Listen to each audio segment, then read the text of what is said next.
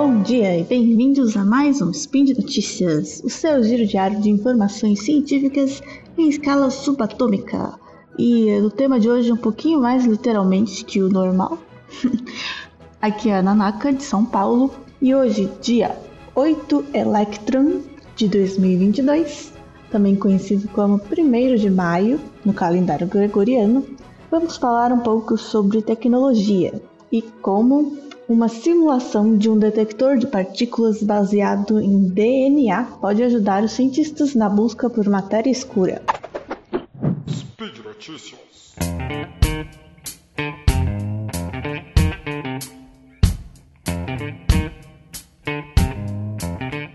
Bom, existe um detector de partículas, o experimento Xenon 1T, que consiste em um tanque de xenônio líquido é um daqueles gases nobres lá que a gente aprende na tabela periódica.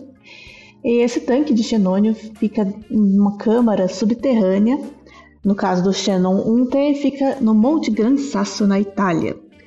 E ele busca evidências de partículas né, que estejam passando por ali, especialmente partículas de matéria escura, que a gente nem sabe muito bem o que é. Na verdade, não tem a menor ideia do que seja.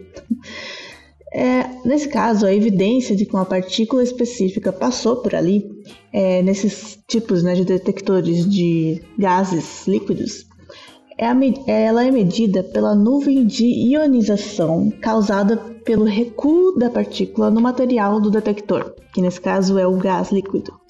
É, quando eu falo recuo, né, esse termo, nesse contexto, ele se refere a um fenômeno quântico esse recuo é o resultado da interação de uma partícula elementar energética, né, colocando essas subpartículas aí, com um átomo, ou um núcleo de um átomo, ou uma parte de um átomo, né?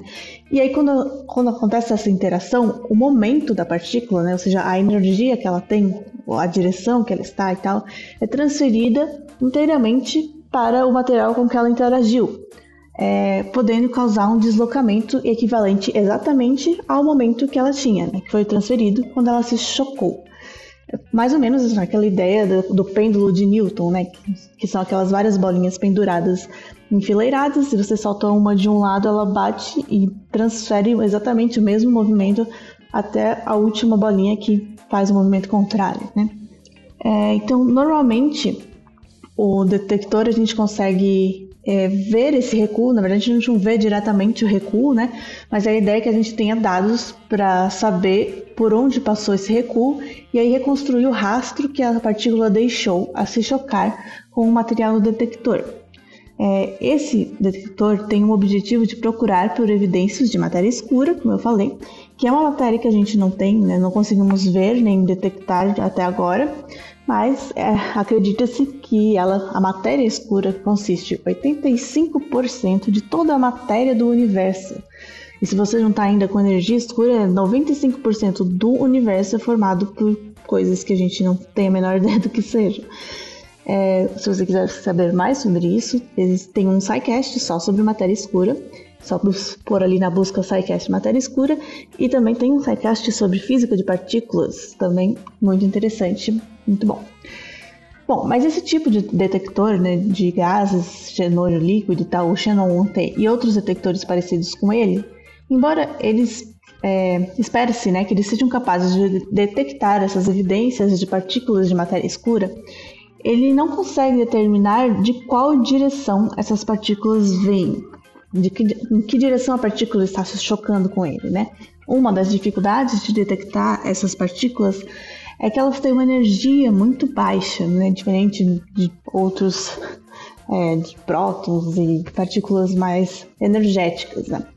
A, a forma de ler esses dados, então, da, da evidência de uma partícula é, que possa ser de matéria escura, é fazer uma transformação nos dados né, que esse detector apresenta, que é, na verdade, uma derivação da nuvem de ionização do gás que é em uma escala milimétrica, e fazer essa derivação para um plano de leitura segmentado. Quando você faz essa transformação dos dados, é, isso acaba causando uma difusão na forma né, da, do caminho, da trilha inicial deixada pela partícula. E aí não dá para saber exatamente qual direção ela veio, porque acaba deformando é, essa, essa evidência. E isso limita bastante o tanto de informação né, que a física consegue deduzir a partir dos resultados desses experimentos. O ideal seria termos um detector, então, capaz de mapear exatamente o caminho que a partícula percorre quando ela se choca com ele. E é, existem alguns, algumas ideias de como fazer isso e tal. Mas um grupo de pesquisa da Universidade de Sydney, na Austrália, é, resolveu pôr, é, pôr à prova aí uma dessas ideias, né? No caso, por enquanto, apenas com simulações, né? Não ainda com o detector produzido. Mas eles estão trabalhando então no projeto de uma forma inovadora de detectar essas partículas, que poderia detectar não só a presença né, dessas partículas, por exemplo, de matéria escura, mas também exatamente a direção em que ela se choca com o detector. É, eles simularam então pela primeira vez como diversos tipos de partículas e como, inclusive, uma possível matéria escura, uma partícula de matéria escura, iria interagir com essa máquina, com o material né, dentro dessa máquina, e o resultado foi bastante convincente, foi significativamente melhor do que qualquer simulação com a geração atual de detectores. E o que tem de especial, então, que é por isso que eu vim falar disso aqui, né? Esse novo detector, o projeto dele é baseado em fitas de DNA. Né? Como assim? Não, a gente não, nesse caso ele não usa o DNA pela sua é, função biológica, mas pelas suas características físicas e pela nossa expertise, né, pelo tanto que a gente já tem de conhecimento dele. Então, é, esse detector ele é, consiste, na verdade, em uma como se fosse uma floresta de fitas de DNA, né? Fitas, aquelas podem ser aquelas fitas duplas, né? De ácidos nucleicos. Então é basicamente a mesma estrutura do DNA, né? Não quer dizer que seja um DNA que foi extraído de alguma coisa, é só o mesmo, mesmo tipo de molécula. É, então, essas fitas de DNA ficam todas penduradinhas em uma chapa, né, de metal, no caso de ouro, uma chapa bem fininha, uma folhinha, né? E aí fica pendurado todas essas fitas como se fosse assim uma floresta de ponta cabeça. Estamos no upside down. então, é, só que cada uma dessas fitinhas penduradas, né, que podem ser milhões de fitas, ela é uma fita, ela ela é única no, sentido de ser diferente de todas as outras, né? porque ela tem uma combinação ali de nucleotídeos, né, das letrinhas, enfim, uma sequência única. Isso permite que a gente saiba exatamente, né, quando a gente faz o projeto, exatamente em que ponto vai estar cada fita. É, então a gente consegue ter um mapeamento do detector, né, da estrutura do detector. Mais ou menos, imagina como se, fosse, se fossem poucas fitinhas, né? Como se cada uma fosse de uma cor, você saber exatamente qual está onde. É... Então, quando uma partícula, por exemplo, de matéria escura, se entrar, né, se chocar com o detector, o recuo que ela vai deixando no caminho, quando ela vai se chocando com as fitas de DNA, faz com que essas fitas se rompam exatamente no ponto onde ela foi atingida.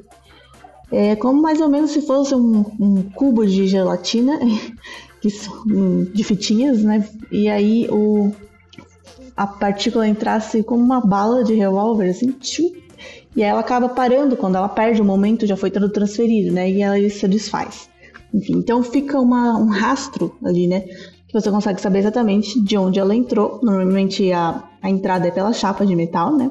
Você consegue exatamente saber a direção que ela veio, porque você consegue reconstruir o caminho que ela fez nas fitas de DNA. Então, uma vez que a gente tem a informação completa da posição que as fitas estavam e de onde cada uma foi cortada, né? A gente pode reconstruir esse corte e saber que a partícula entrou a partir da folha de metal em tal direção, né? É, no caso, como se fosse na direção contrária ao corte que a gente está, entre aspas, enxergando. Bom, mas se a gente não consegue ver, então, esse corte, né? Assim, isso é uma analogia, como é que a gente obtém essa informação? Essas, quando essas fitas são cortadas, as fitas de DNA, a parte cortada cai em um, na base né, do detector, que é um sistema de coleta de microfluido. E a sequência das fitas de DNA coletadas, dessas partes né, de fita que caíram, essa sequência pode ser facilmente amplificada e lida né, e medida usando as reações que a gente já conhece, por exemplo, uma parte é a reação de polimerase, né, o próprio PCR, que hoje já está aí, infelizmente ou felizmente se tornou popular aí, né? é, que basicamente envolve colocar essas fitas de DNA em uma solução onde as enzimas vão copiar esses pedacinhos de DNA várias vezes, de novo e de novo. Isso é o que a gente chama de amplificação, né? Porque ele aumenta o número de fitas, de, de cópias de cada fita. E aí você coloca isso num gel com uma corrente elétrica, né? Como o DNA ele é polarizado, né? Então, assim, ele acaba seguindo o caminho, ele acaba sendo atraído por um dos lados do gel e vai se arrastando pelo gel. Só que acontece que as fitas menores, elas se arrastam mais rápido, né? Porque elas são menores, então elas têm maior facilidade de se mover pelo gel. E aí você acaba, isso sim, você consegue enxergar, né? É, o caminho onde, onde se foram acumuladas pedaços de DNA do mesmo tamanho. E aí você consegue saber os tamanhos das fitas e você consegue preparar, já que a gente já conhece as sequências das fitas, né, consegue dos DNAs que estão ali, a gente consegue preparar cada reação para a fita que a gente sabe que está lá. Enfim, e aí a gente, como a gente já tem o conhecimento das fitas, onde elas estavam e qual a sequência delas, a partir das fitinhas que caíram e o tamanho de cada fitinha, a gente consegue reconstruir perfeitamente o caminho que a partícula fez na nossa floresta de fitas de DNA. É, essa ideia de um detector de DNA, é, com um detector de partículas usando DNA já tinha sido apresentada em 2012, é, mas esse trabalho, né, que é de agora, de 2022, é o primeiro a apresentar uma simulação de como a detecção funcionaria para partículas de matéria escura e de vários tipos, energias e direções hipotéticas, né? É, não só para matéria escura, como também outros tipos de partículas que poderiam ser, por exemplo, recuos dos núcleos de, de átomos né, gerados por nêutrons, neutrinos, ou matéria escura se chocando com a folha de metal, ou até raios cósmicos que incidem em qualquer parte do detector vindas de qualquer direção. É, e esse modelo, né, que usa fitas de DNA, ele também tem outras vantagens sobre os detectores tradicionais. Uma das principais é que ele seria um detector muito pequeno, se comparados aos esses enormes né, que a gente tem hoje, detectores de partículas que pesam toneladas. Né? É, e esse detector baseado em DNA, ele pode até ser portátil. É, assim como a gente já tem, por exemplo, hoje em dia, apesar de que é, não é a mesma coisa, está longe de ser a mesma coisa, mas a tecnologia de leitura de DNA, né, hoje em dia a gente já tem aparelhos de leitura de DNA que são do tamanho de um pendrive. É, e além disso, seria também um detector bem mais barato. Porém, ele também tem suas limitações. É, essas informações que a gente consegue a partir desse tipo de detector, elas não são precisas o suficientes, né? não são suficientes para determinar de forma precisa qual é o tipo da partícula nem a sua energia exata. Por isso, eles provavelmente teriam que ser usados em conjunto com os detectores tradicionais. E no fim, a grande vantagem, né, o porquê que a gente que realmente seria interessante ter um detector desse, é a sua capacidade de determinar é, com aí sim com precisão a direcionalidade das partículas.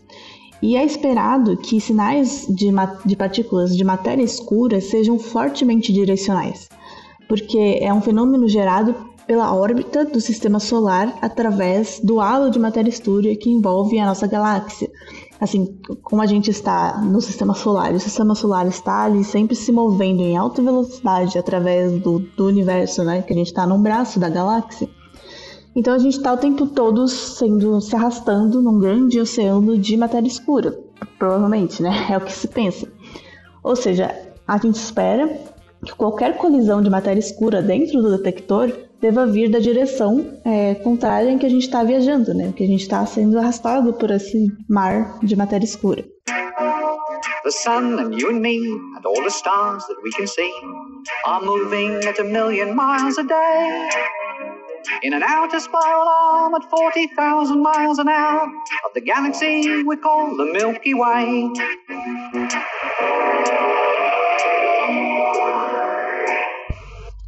Então, encontrar rastros de recuo né, dessas, de partículas nesse detector alinhados com a direção da rotação da nossa galáxia seria uma evidência convincente né, da, da veracidade de um sinal de matéria escura Seria uma evidência convincente de que aquela partícula é de matéria escura, aquelas partículas, se a gente ver várias partículas vindo exatamente nessa direção. E também permitiria distinguir claramente um fenômeno de partícula de matéria escura de outras fontes de partículas, como eu falei, de partículas de ruído de fundo, como raios cósmicos, decaimento radioativo e neutrinos. Bom, o link para esse artigo né, sobre essas simulações é, a partir do detector de DNA está no post desse episódio. E eu já me adianto pedindo desculpas aí por algumas é, analogias e explicações é, não tão precisas assim que eu fiz, principalmente na parte da física, porque realmente não é a minha área.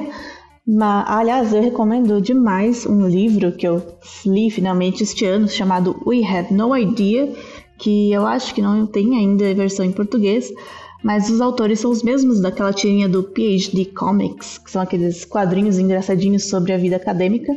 O, mas o livro não é, não tem nada a ver com esses quadrinhos, não é sobre isso, apesar de ter algumas ilustrações né, nesse estilo. Como o título diz, We Have No Idea, nós não temos a menor ideia, ele é sobre perguntas científicas para as quais é, ninguém, nenhum cientista né, na ciência ainda não tem a menor ideia da resposta. E aí o, o livro, né, ele dá todo o embasamento científico da pergunta e das partes que a gente já conhece para explicar qual é a parte que a gente não sabe e quais seriam as possibilidades, né, e o que a gente precisaria ver para saber a resposta. Se, então, para onde a gente precisa olhar? De uma maneira bem para leigos, assim, eu recomendo bastante esse livro e tem muita coisa lá sobre física de partículas e sobre matéria e energia escura. Mas enfim, o que eu achei muito interessante neste artigo foi justamente a utilização do DNA para esse tipo de solução, né? Nós já vimos também fitas de DNA sendo usada na computação como um material para armazenamento de informações e, e outras coisas. E para mim isso evidencia como o DNA né, é uma estrutura, uma estrutura muito útil. Ela obteve sucesso né, no nosso, enfim, na vida é, por ser uma estrutura simples, reproduzível, estável e redundante também, né, no caso da dupla fita e outras, outras características. Enfim, é uma estrutura muito incrível que funciona tanto para a vida quanto e a gente faz todo sentido que a gente a use por conta de suas características que também foram as que fizeram com que ela obtivesse sucesso né, na vida. E a gente explora essas características para utilização em outras áreas, né, na tecnologia. Agora, com relação a esse detector de partículas, ainda há muito trabalho a ser feito, né? Como eu falei, é apenas uma simulação. O ano passado mesmo, os cientistas analisaram dados do Xenon T1 aquele detector de gás, né? E ele, eles parecem ter encontrado algumas é, medidas, né? algumas observações estranhas ou incomuns, mas eles ainda não, não publicaram os detalhes, então não dá para saber. Eles estão tentando estudar melhor o fenômeno para saber se realmente foi é, se foi ruído ou foi alguma coisa mais interessante. E esse detector de DNA, então, ele é só um, um protótipo, né? nem, nem chega a ser um protótipo, né? São simulações, porém foi uma simulação muito bem feita, né? E o resultado que eles obtiveram foi muito promissor. Foi o que chamamos de prova de conceito, né? Então, provaram que se der certo, ele realmente seria útil. É, bom, e se a matéria escura realmente existe, será necessário então um conjunto de detectores para a gente conseguir realmente é, provar, né, detectá-la com provas e caracterizar todas as suas propriedades. E como a Terra, nós, né, qualquer matéria interage ou se move através dela. Agora, se a matéria escura não existir, bom, não dá para dizer que a gente não tentou. Bom, por hoje é isso. Lembro que todos os que o link deste artigo está aí no post. Deixe também no post o seu comentário, crítica, sugestão. E lembrando também que esse podcast só pode acontecer por conta do apoio dos nossos patronos do SciCast, né, no Padrim ou PicPay. Então, muito obrigada e se você quiser e puder, apoie a gente lá também. So remember when you're feeling very small and insecure, how amazingly unlikely is your birth. And pray that there's intelligent life somewhere up in space, cause there's bugger all down here on Earth. Este programa foi produzido por Mentes Deviantes. deviante.com.br